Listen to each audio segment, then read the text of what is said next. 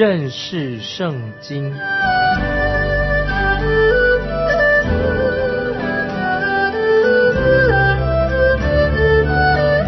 认识上帝的话，把上帝的话带到全世界。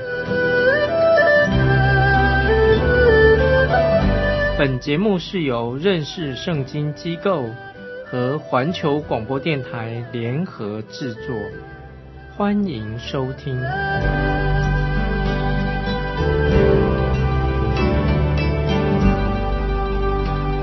亲爱的听众朋友，你好，欢迎收听认识圣经。我是麦基牧师，我们要看诗篇第五十六篇，把我们带进了一组令我们看起来非常愉快的诗篇，就是从五十六篇到六十篇，就是我们大家所熟悉的叫做金诗，金银铜喜的金啊金诗。什么叫做金诗呢？就是讲这些诗篇非常的清新清纯，是永恒的，内容是永不改变的啊！神的应许永不改变的。金诗字面的意思就是已经雕刻好的，是长存的、永久的。这个金诗这个字的意思也是说明的啊，这是非常稳固的。不变的、坚定的、永恒的，在诗篇五十七篇第七节，大卫就这样说：“我心坚定。”那个就是今世的意思。有一位圣经的学者，他这样说：“他说，一个快乐的、勇敢的亡命之徒显出啊他的勇气。那么他认为诗篇五十六篇。”啊，就是看到一个一个快乐的、勇敢的亡命之徒，在那个时候，他显出他的啊对神的信心。在诗篇第五十五篇也提到说，大卫他自己希望他自己能够成为像鸽子一样有翅膀，可以飞去住在旷野里面。诗篇第五十六篇呢，就说明了大卫他的愿望已经实现了。这个时候，敌人正在。外面，大卫他面临着危险，恶人四面八方的来压迫他。尽管如此，在这种情况之下，神却拯救了，神伸手拯救了大卫。这首诗篇的背景啊，是在非利士人在加特追捕大卫的时候，大卫他自己的经历，就像有点像在世界末日的。大灾难时期的状况，这些诗篇都当中，我们可以看到啊，有预言啊，神的预言在其中。也就是大卫他虽然是讲到大卫的个人的经历，但是也是讲到以色列未来啊他们会遭遇的他们的经历。那么对我们今天基督徒，今天的听众朋友对你非常重要。这些诗篇，所有的诗篇。也是对我们今天基督徒啊所说的话，我们所以我们要留心诗篇的属灵的教训。诗篇五十六篇的标题是“非利士人在加特拿住大卫”，那时大卫啊就做这个金狮交与灵长，调用远方无声阁。听众朋友，我们来看诗篇第五十六篇一二两节：神啊，求你怜悯我，因为人要把我吞了。终日攻击欺压我，我的仇敌终日要把我吞了，因为逞骄傲攻击我的人甚多。说到大卫他自己被敌人团团围住了，他坐立难安，他的处境太危险了。大卫该怎么办呢？接下来我们看第三节，我惧怕的时候要依靠你。大卫这个时候他惧怕吗？当然心里惧怕，但是。在惧怕当中，他就生出对神的信心。听众朋友，我们请听大卫怎么说。大卫说：“我惧怕的时候，要依靠你。”今天有些人啊，舒舒服服的啊，他坐在说：“我没有什么好怕的。”可是他对四周的环境不太敏感，他感觉不到有什么问题环绕着他，不安。的话，就是这个人啊，这些或者这些基，包括基督徒，他的信仰很肤浅，大卫他承认他心中有有惧怕，但是他虽然惧怕，但是他要依靠神，他相信神会保护他。听众朋友，你认为我们可以同时心里面惧怕，但是同时我们又有了对神的信心？在约翰一书第四四章十八节说：“爱里没有惧怕，爱既完全，就把惧怕除去，因为惧怕里含有刑罚。”惧怕的人在爱里未得完全。那这里这节经文说到，爱既完全，就可以把惧怕除去。爱能够把我们心中的惧怕除去。大卫他这个时候他承认他自己心中有惧怕有恐惧，但是他信靠神，他心知道神能够把他心中的恐惧可以除去。我也盼望这节经文，大卫他的祷告这句话。能够安慰到啊，我们在当中的啊听众朋友也包包括安慰你。接下来我们看第八节，我几次流离，你都记述，求你把我眼泪装在你的皮带里，这不都记在你册子上吗？感谢神，我们的神已经记得啊，计算了我们的流离，神知道你我我们每一趟的旅行，我们所经历过的。听众朋友，神也知道你的眼泪，把你的眼泪也装在神的皮带里面的。斯可福圣经他有对这节经文做一个注释，他说在古老的东方，有时候哀悼的人会把他们的眼泪装在皮带里面，然后呢，就把皮带里面就放在他们所爱的人的那个坟墓上面，借着这个皮带里面的眼泪来表达。他们对他朋友过世的一个哀伤。那么，在《天牛路程》这个作者，《天牛路程》这书，听众朋友也许你看过了，《天牛路程》这个作者说：“神把我的眼泪放在皮带里，神也能哦擦干我们的眼泪。”当我读到啊这段经文的时候，我希望我真能够，我流了眼泪，我能够哭个够，眼泪，因为神会擦干我的眼泪。有位驻京家。马太·亨利他这样说：“神的百姓在受迫害的时候所流下来的许多的眼泪，已经装在神的袋子里面，会存在这个眼泪存在啊神的宝库里面。神知道我们心中啊所之前的痛苦所流的眼泪。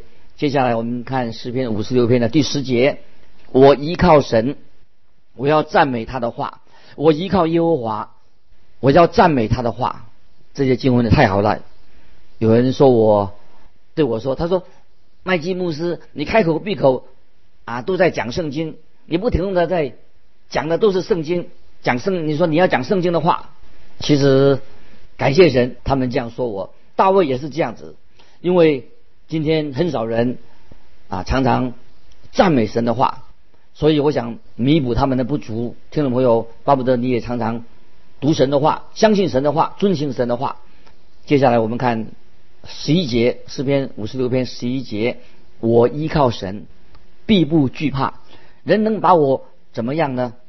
听众朋友，当我们依靠神的时候，让神就成为我们唯一的帮助，这是太好了。我们看十三节：因为你救我的命脱离死亡，你岂不是救护我的脚不跌倒，使我在生命？光中行在神面前吗？我们知道大卫他也曾经啊犯了大罪，犯罪以后，大卫说：“我要行在神的面前，这样我就不会再跌倒了。”从历史上的记载我们来看，大卫他犯过大罪以后，大卫的确没有再跌倒，再犯严重的大罪。我们知道在巴比伦，巴比伦王啊，巴比伦的这许多。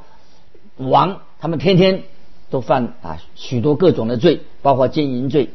当时的君王，那个时代的君王，也许他们的犯罪啊是个很平常的事情，小事一桩。但是对大卫来说，大卫他知道他不能够在神面前继续犯这样的罪，所以大卫他自己说：“我要行在神面前，他要走神的道路。”那么圣经要我们基督徒要靠着圣灵来生活，靠着圣灵而行。加拉太书五章十六节说：“你们当顺着圣灵而行，就不放纵肉体的情欲的。神所赐给我们的，不单单是一根拐杖而已，神使他的圣灵住在我们信徒、我们基督徒的心里面。我们要顺着圣灵而行，就是意思就是说，我们要绝对的不能靠自己，我们要靠着圣灵，依靠圣灵的大能。当我们读加拉太书的时候，就明白我们。不要再做婴孩的啊，吃奶的婴孩，不要做婴孩的。我们要长大成人，我们要现在要开始学习走属灵的道路，开始走路了。不要老是在做这个婴孩的状态。当我们不断的学习走路、灵性操练的时候，我们就慢慢学会顺着圣灵而行。当然，听众朋友，呃，你我我们都会常常会偶尔跌倒，但是要站起来，要站起来，拍拍身上的灰灰尘，重新。靠着圣灵出发，当我们不断的这样操练的时候，把我们自己交托给圣灵的来管理我们、引导我们的时候啊，我们就能够学习顺着圣灵而行。接下来我们看诗篇五十七篇，这里加上几句话：五十四篇五十七篇，他说调用修要毁坏。诗篇五十七篇，当我们深入看这首诗篇的时候，就明白它其中的意思是什么。这个诗诗篇呢？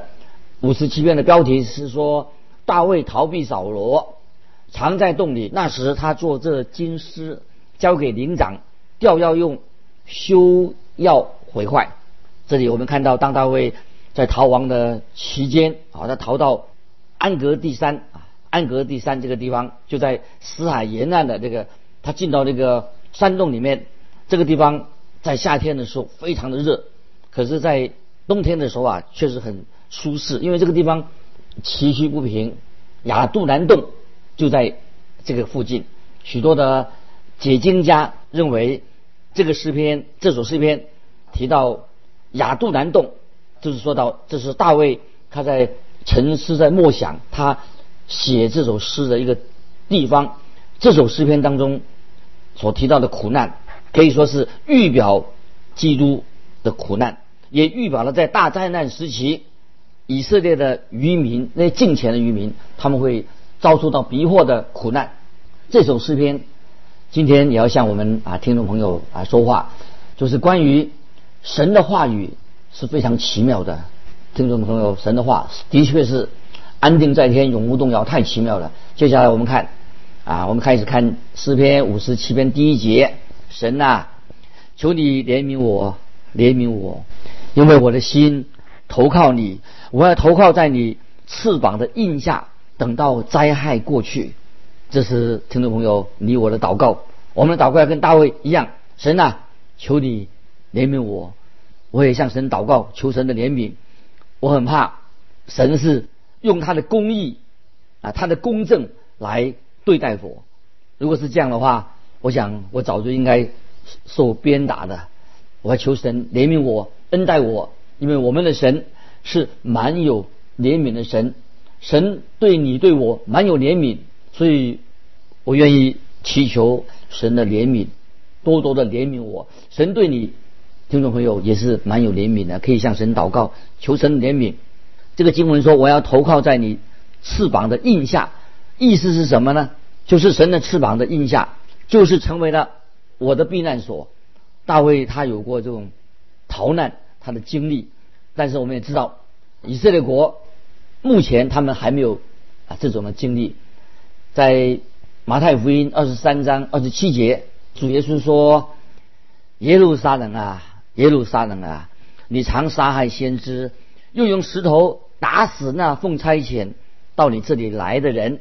我多次愿意聚集你的儿女，就像母鸡把小鸡聚集在翅膀底下，只是。”你们不愿意，主耶稣哀叹啊，这些硬着心不肯悔改的啊以色列人。我们看到以色列国到现在还没有悔改，没有不愿意来到神的啊翅膀底下。亲爱的听众朋友，不晓得你自己有没有来到神的翅膀底下？你准备好了吗？你准备好要顺服神吗？你爱神吗？你有没有顺着圣灵而行啊？这是我们要常常反省我们自己的信仰生活。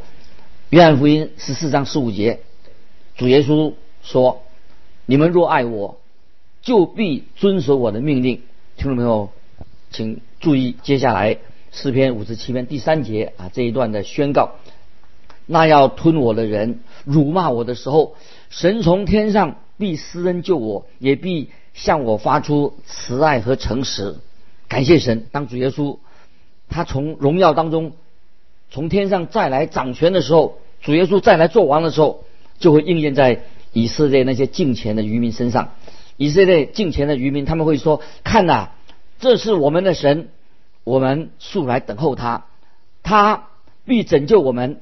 这是耶和华，我们素来等候他，我们必因他的救恩欢喜快乐。”那这是以赛亚书二十五章第九节。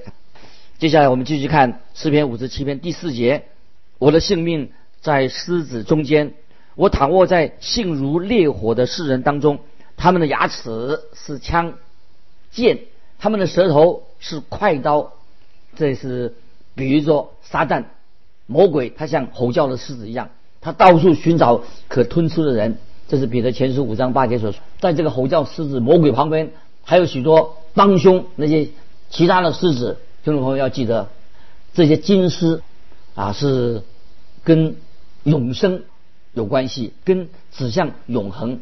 也是非常真实的，这些金狮代表是直到永永远远的。接下来我们看五十七篇的第七节：神啊，我心坚定，我心坚定，我要唱诗，我要歌颂。啊，听众朋友，有没有看到这些优美的这个诗句？太美了。那接下来我们看诗篇五十七篇第八节：我的灵啊，你当行起；琴瑟啊，你们当行起。我自己要及早行起。听众朋友，我要唤醒清晨的黎明，醒起来，这是非常优美的一个诗句。我们看到今天罪跟苦难，罪跟苦难的黑夜已经将要有一天要会结束，撒旦的权柄有一天也会终结。清晨来临了，公义的太阳已经升起了，神大能的翅膀有医治的能力。感谢神，盼望这个诗篇当中，我们看到。这种有福的切据，让我们能够经历到。接下来我们看诗篇第五十八篇，说到调要用修要毁坏的诗，也是金诗，意思就是说，有些事情是实质的、永远长存的、永不毁坏的啊。这个诗篇金诗就是这个意思。所以金诗都是给我们一个很大的祝福跟鼓励。这个诗篇以问句来做开始，说到。是谁在问问问题呢？我认为是神，神在提出一个问题。神透过大卫来做出口说话。我们来看诗篇五十八篇第一节：世人呐，你们默然不语，真合公义吗？私行审判，起案正直吗？这可以这一节经文可以另外做一种另外的翻译，说掌权者啊，你们默然不语。是公义的吗？你们真的按公义审判人吗？听众朋友，有一天公义的审判一定会到来，就是主耶稣他要掌权者这些有权利的人向他提出报告。神对这些掌权者说：“掌权者呀，你们默然不语，是合乎公义的吗？”这些掌权者有权利的人一定要向审判主要回答这些问题。这是另外的诗篇五十八篇，是另外一篇啊，圣经里面的记载的咒诅的诗。大卫的敌人这个时候正团团的包围着大卫。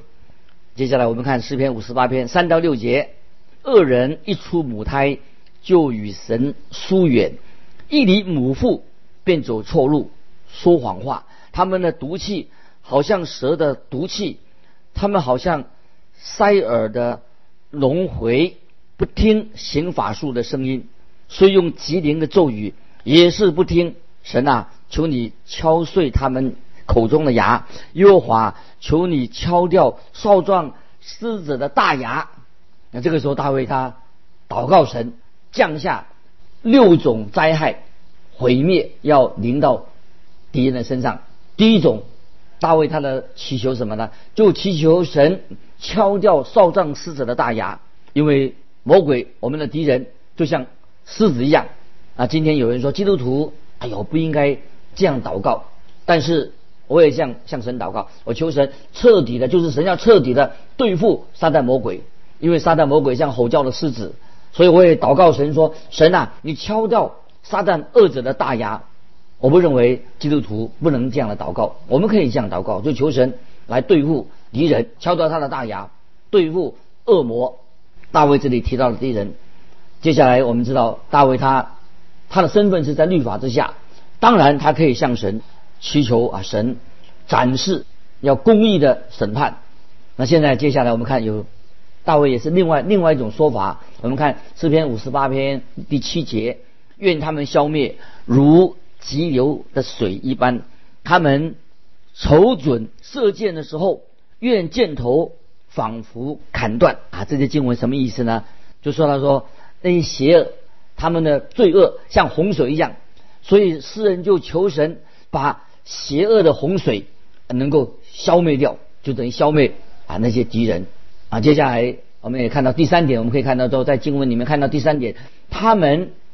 瞅准射箭的时候，愿箭头仿佛砍断，这什么意思呢？就是敌人已经恶者来瞄准着大卫，所以所以大卫就祈求神，要愿箭头仿佛砍断。接下来我们看第八节，愿他们像瓜牛消化过去，又像妇人堕落未见天日的胎啊！这里看到从这个经文呢，我们看到第四项，神做什么呢？第四项。神说：“愿他们像瓜牛消化过去。”在那个时候，瓜牛啊，那个时候那个时代，瓜牛就是被称为滑又滑又粘的一种虫。让太阳晒过以后，那么这些又粘又滑的这个虫，这些粘液啊，就会融化掉。所以在大卫他就说了：“敌人所留下来那些粘滑的痕迹，把它蒸发掉吧，把它除掉吧，从这个世界上把这些粘滑的痕迹。”这些罪恶污秽的痕迹，把它洗除净净吧。在这里也看到第五点，关于神在敌人身上要做的第五件事情，又像妇人坠落未见天日的胎，什么意思？愿他们心里的计谋害人的计谋诡计无法得逞，愿他们的诡计毫失效了，毫无功效，全部失效了。接下来我们看诗篇五十八篇的第九节。你们用经济烧火，锅还未热，他要用旋风把轻的和烧着的一起刮去啊！这里讲到啊，神在敌人身上第六种神要做的事情，意思就是说，神的审判等于是把经济灌木的嫩枝把它收集起来，放在锅底下烧，然后一阵风吹来，把它们通通刮走了。大卫的就是这样。这样祷告说：“神啊，在他们下流的勾当得逞之前，把他们除掉，使他们热不起来，也烧不起来，不能够害得更多的人。”这个祷告当然是非常生动，也很特别。那接下来我们要看诗篇第五十九篇，跟前面两首诗篇那个调也是要用啊，修要朽坏是大卫的金诗。那么这首诗篇看到这个时候，大卫他被敌人重重包围，那么他是从预言的角度。就说到大灾难时期，那些以色列渔民所经历的痛苦。那标题：扫罗打发人窥探大卫的房屋，要杀他。所以在撒母耳记上十九章就有这段的历史的的记载。现在我们来看诗篇五十九篇一到三节：我的神啊，求你救我脱离仇敌，把我安置在高处，得脱那些起来攻击我的人。求你救我脱离作孽的人和喜爱流血的人，因为他们埋伏要害我的命。有能力的人聚集来攻击我，耶和华，这不是为我的过犯，也不是为我的罪愆。那么这是典型的大卫啊，他的诗篇。这首诗篇在结尾的时候，大卫表达了他对神的信靠、信心啊。现在读诗篇五十九篇的十六、十七节，但我要歌颂你的力量。早晨要高唱你的慈爱，因为你做过我的高台，在我极难的日子做过我的避难所，我的力量啊，我要歌颂你，因为神是我的高台，是赐恩于我的神，感谢神，神已经的确拯救了大卫，神不会丢弃他自己的儿女，当耶稣基督再来的时候，他会拯救这些以色列的渔民，并且啊，神会施行审判。那么诗篇看到最后啊，诗篇。六十篇也是一首金诗啊，说到大卫战胜他的仇敌以东人，以东人惨败的，他就消失了。从预言的角度来说，就预表了以色列的渔民在大战难之后，神行神迹拯救了他们。我们看诗篇六十篇的第一节：神啊，你丢弃了我们，使我们破败；你向我们发怒，求你使我们复兴。答案在哪里呢？就在第六节，神已经指着他的圣洁说：“我要。”欢乐，我要分开事件，丈量苏格谷。神怎么样成就呢？我们看诗篇六十篇第九节：谁能领我进坚固城？谁能引我到以东地？谁能领我进坚固城？问题有问题，也看见答案在哪里？在六十篇的第十节：神啊，你不是丢弃了我们吗？神啊，你不和我们的军兵同去吗？感谢神，神一定会兼顾他自己的儿女。在任何时代，我们都知道，虽然圣徒会经历了苦难，甚至他们落在啊试探罪恶当中，我们的神依然会把他自己的儿女拯救他们，挽回他们啊！这个就是圣经恩待每一位信靠的人。听众朋友，我们的神太奇妙了，他的救赎，他的怜悯。我们可以放心的、全然的信靠他啊！时间的关系，我们就分享到这里。听众朋友，欢迎你来信跟我们分享你的信仰生活。来信可以寄到环球电台认识圣经麦基牧师收。愿神祝福你，我们下次再见。